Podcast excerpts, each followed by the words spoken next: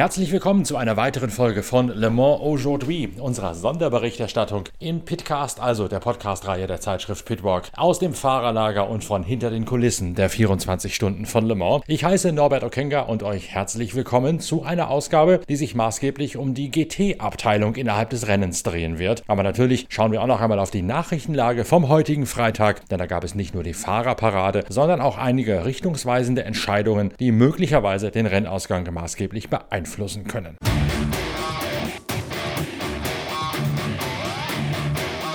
Beginnen tun wir logischerweise noch einmal mit der Hypercar-Kategorie. Beide Toyota stehen in der ersten Startreihe. Der Wagen von Brandon Hartley gefahren. Die Startnummer 8 gestern Abend schneller gewesen als der Bolide mit der Startnummer 7 vom Japaner Kamui Kobayashi. Und Alexander Wurz ist unser Gesprächspartner in unserer Rubrik Live aus der Toyota-Box. Denn Alexander Wurz, der österreichische Fahrer- und Strategieberater von Toyota, fand die Hyperpole genauso thrillermäßig, genauso spannend wie wir. So wahnsinnig cooles Qualifying hier in Le Mans. Äh, bin immer noch total baff es war echt knapp, jeder hat alles gegeben. Die Karten sind jetzt endlich voll auf den Tisch gekommen. Und ja, es mussten sich alle irgendwie total stretchen. Äh, Brandon Hartley, der seit heute in der Früh schon im Auto sitzt, das wirklich gut ausbalanciert ist, ähm, hat dann auch nochmal ein Track-Limit gehabt und konnte es in der allerletzten Runde nochmal durchquetschen. Das war, war richtig cool. Kamui finde ich vom Fahren her sensationell. Dann gab es ein Auto, war nicht ganz so gut balanciert wie das von Brandon, aber es ist egal. Brandon ist jetzt schnellster Mann in Le Mans 2022. Dazu gratuliere ich meinem Freund aus Neuseeland ganz herzlich. Und natürlich gratuliere ich auch äh, unserer Konkurrenz, den Klickenhaus genauso wie Alpine. Die haben uns wirklich das, das Herz zum Klopfen gebracht. Und zuerst einmal ist in die Hose gefallen, weil die haben äh, so zwischenzeitlich einmal richtig schnell aufgedeckt mit einer 24er Rundenzeit. Und ja, damit hätte man nicht gerechnet. Und das war dann so richtig lässig, dass man jetzt sieht, dass hier alle Messer ganz scharf gewetzt worden sind. Und äh, so freue ich mich schon wahnsinnig tierisch auf das Rennen. Den Qualifying Balance herauszuquetschen, das ist eines. Und dann natürlich das nächste ist jetzt äh, im Rennen den richtigen äh, Rhythmus zu finden, das Setup. Und vor allem ganz wichtig wird der Kompromiss werden zwischen dem Setup untertags in der Nacht und dann in der Früh wieder, wenn es ein bisschen luftfeucht wird ähm, und dann wieder heiß wird gegen 4 Uhr. Und wir sehen hier schon wirklich große Unterschiede von der Reifenwahl und vom Setup. Äh, also wird es ein Kompromiss. Wer hat dann den größten Kompromiss? Wer hat den besten Kompromiss? Wer, wer an welcher Position oder welcher Situation entscheidet sich das Rennen? Ist es gleich am Anfang? Ist es in der Nacht? Sind es die, die, die Morgenstunden? Ähm, da müssen wir abwarten, aber es wird auf jeden Fall spannend von der Performance her, sehr eng zusammen. Und äh, natürlich, wie immer, äh, Lady Luck in Le Mans fliegt immer mit und muss man schauen, dass man halt ohne Probleme durchkommt. Äh, insofern, ja, mal die ersten Sieger seid ihr zu Hause, die hier zuhört und zuschaut und den Le Mans Sport verfolgt.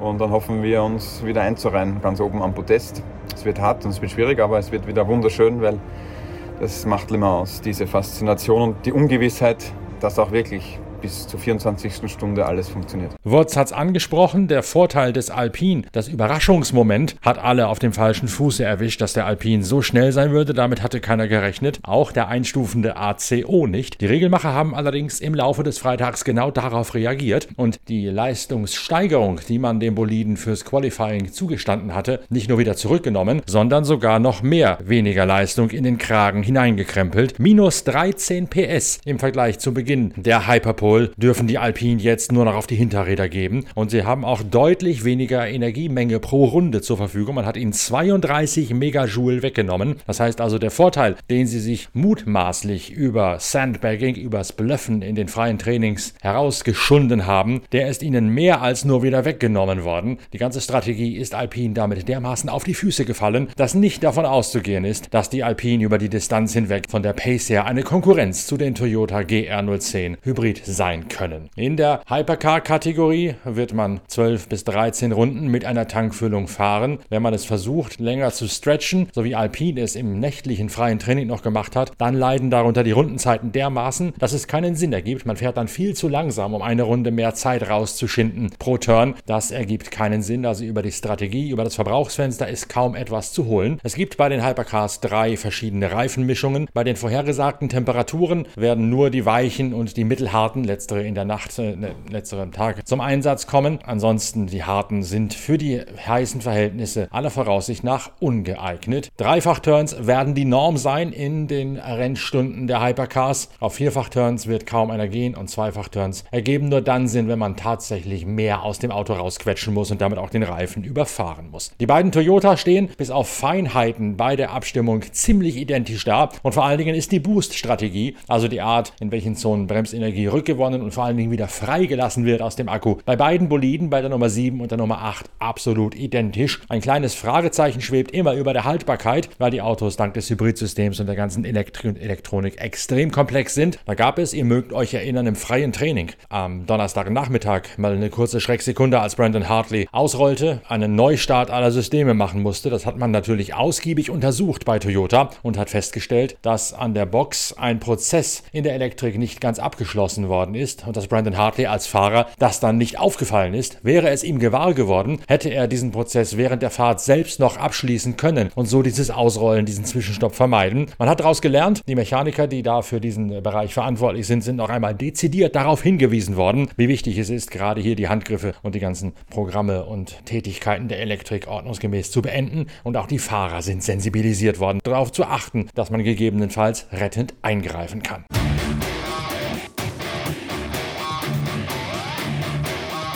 Ein großes Thema ist natürlich immer die Promi-Dichte. Michael Fassbender, der Schauspieler und Hollywood-Star, ist hier im Proton-Team von Christian Ried in der GTE Amateurwertung erstmals am Start. Er fährt einen Porsche 911 RSR und er hat einen äußerst prominenten Fahrercoach, nämlich Philippe Laser. Der Auftritt von Michael Fassbender sorgt für jede Menge mediale Aufmerksamkeit und es gibt auch bereits ein ganz neues Modellauto von CK Modellcars, also dieser ersten Adresse für alle Sammler von von kleinen Modellautos für die heimische Vitrine. Denn eins ist klar, das Auto von Philippe Laser und von Michael Fassbender wird relativ schnell einen sehr hohen Sammlerwert erhalten aufgrund des Promi-Faktors. Philippe Laser hat sich nicht nur um das Modellauto gekümmert, sondern er hat ganz systematisch seinen prominenten Teamkollegen vorbereitet, trainiert und eingeschossen auf die 24 Stunden von Le Mans. Ende 2018 ging es los mit den ersten Trainings in der Racing Experience. Michaels Traum war ganz klar, er will die die 24 Stunden von Le Mans ähm,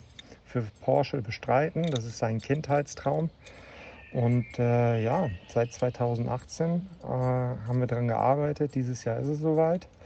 Ähm, es war natürlich für mich auch eine spannende äh, Geschichte, dann auch ähm, neben den reinen Coaching-Tätigkeiten dann auch als Teamkollege an seiner Seite zu sein und ihn äh, quasi das A bis Z des Motorsports beizubringen. Ne? Er hat im Alter von 40 Jahren angefangen, äh, Motorsport zu machen, was natürlich ähm, ja, schwierig ist gegen die ganzen Jungspunde, die schon mit 6, 7, 8 Jahren anfangen, sich dagegen zu behaupten und ähm, ja, in der Kürze der Zeit die Erfahrung ähm, aufzuholen. Ne? Also ganz klar, man kann äh, die Ideallinie, wie so ein ähm, Drehbuch auswendig lernen, aber ähm, ja, die Kunst ist natürlich dann auch irgendwo im, zu improvisieren, zu antizipieren.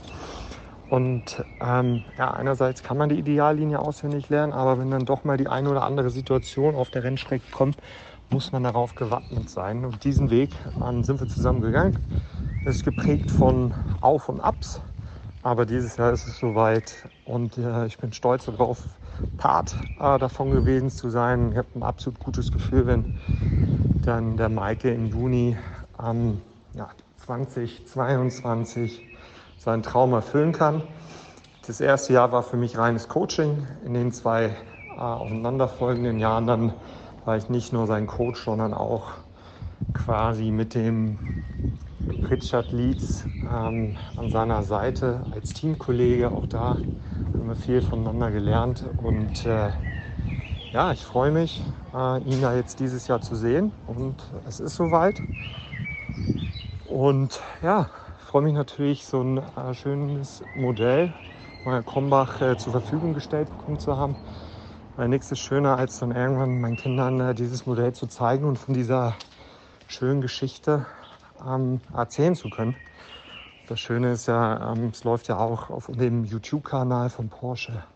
Und der Michael fast an der Road to Le Mans.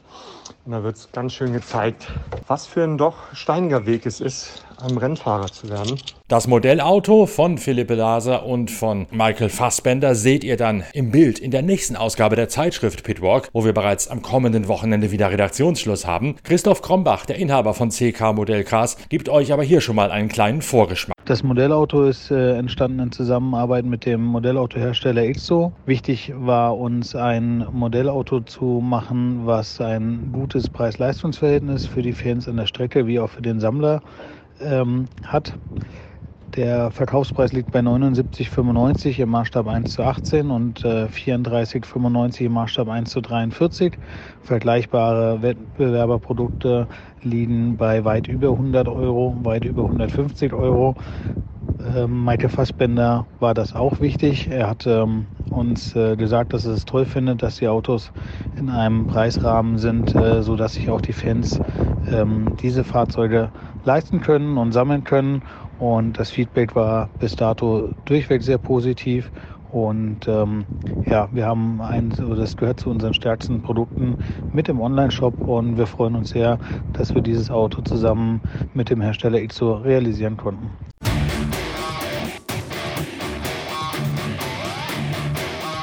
In der GTE Pro-Kategorie deutet alles auf ein extrem hart umkämpftes Rennen hin. Die beiden Chevrolet Corvette aus den Vereinigten Staaten haben in der Qualifikation die Nase vorn gehabt. Nick Tandy vor Antonio Garcia lautet die Reihenfolge. Knapp dahinter dann Frederik Makowiecki und Laurenz Fantor, die beiden Porsche-Piloten, die sich nach Kräften gemüht haben, die Zeiten, die Nick Tandy vorgelegt hat, zu unterbieten. Letztlich allerdings hatten sie keine Chance gegen die gelbe Übermacht. Die Abstände sind zwar gering, aber dennoch deutlich ausgefallen. Laurenz Fantor, der tragische Held vom 24-Stunden-Rennen auf dem Nürburgring nach diesem denkwürdigen Unfall mit seinem Bruder Dries Fantor, schaut noch einmal zurück auf die Hyperpole. Ich meine, natürlich hätte mir lieber auf Pole gestanden, aber ich glaube, es war das Maximum, äh, was wir erreichen konnten.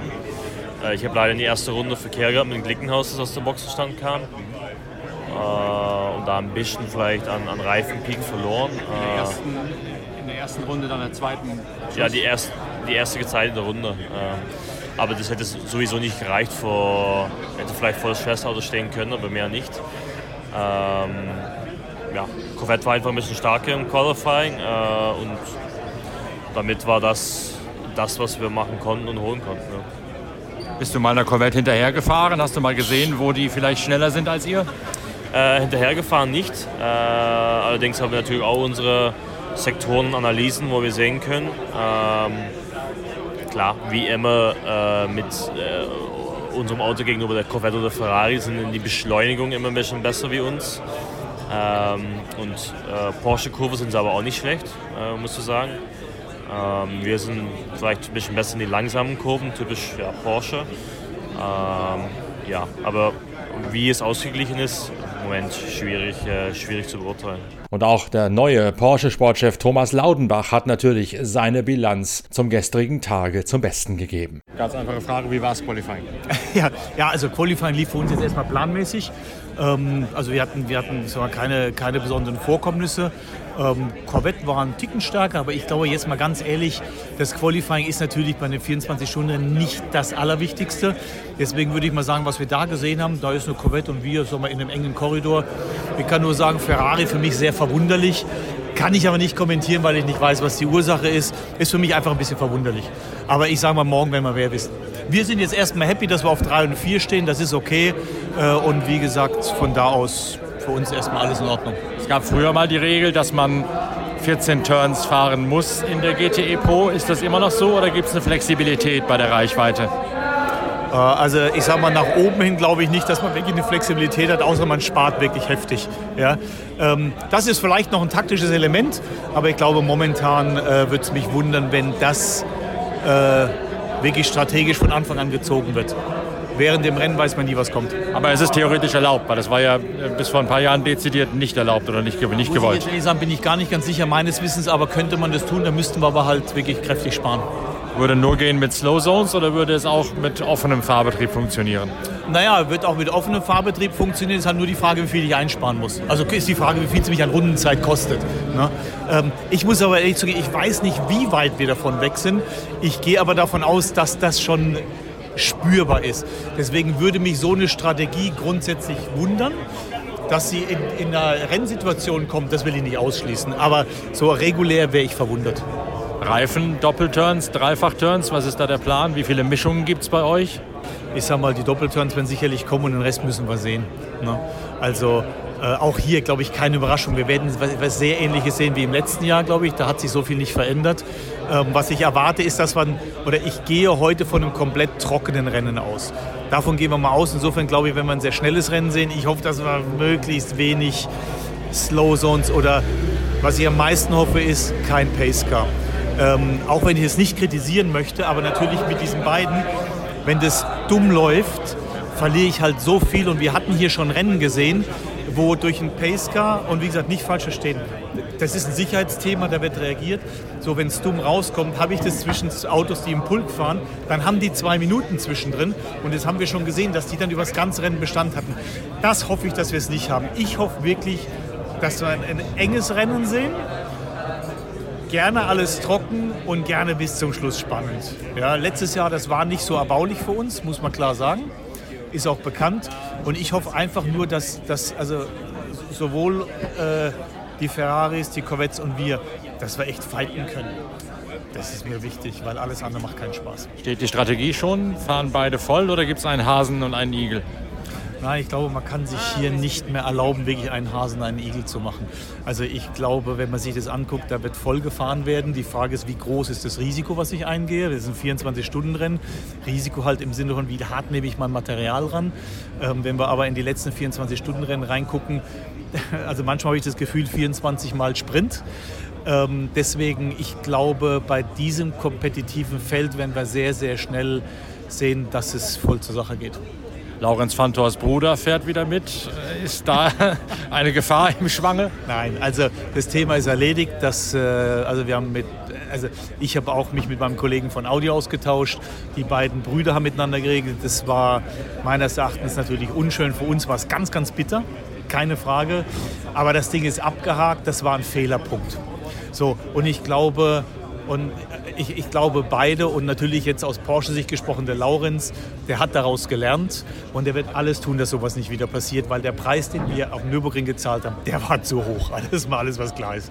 Genau wie in der großen Kategorie der Hypercars gibt es auch in der GTE Pro-Wertung wiederum eine Anpassung der Balance of Performance. Den Ferrari hatte man vor der Hyperpole 0,07 Bar Ladedruck weggenommen, respektive sogar vor Beginn der freien Trainings. Das seien etwa 10 bis 15 PS, haben die Italiener gehadert und damit genau so viel, dass man aus eigener Kraft keine Chance gehabt habe, vorne reinzufahren gegen die Corvette und gegen die beiden Werks-Porsche aus dem Team Mantai Racing. Deswegen gibt es von diesem 0,07 Bar Ladedruck jetzt 0,01 Bar wieder zurück, also eine minimale Justierung bei der Leistungskurve des Ferrari, die allerdings, so sind sich alle Experten einig, jetzt wohl dafür Sorge tragen dürfte, dass Corvette, Porsche und Ferrari in der GTE Pro-Wertung mit offenem Visier um den Titel kämpfen.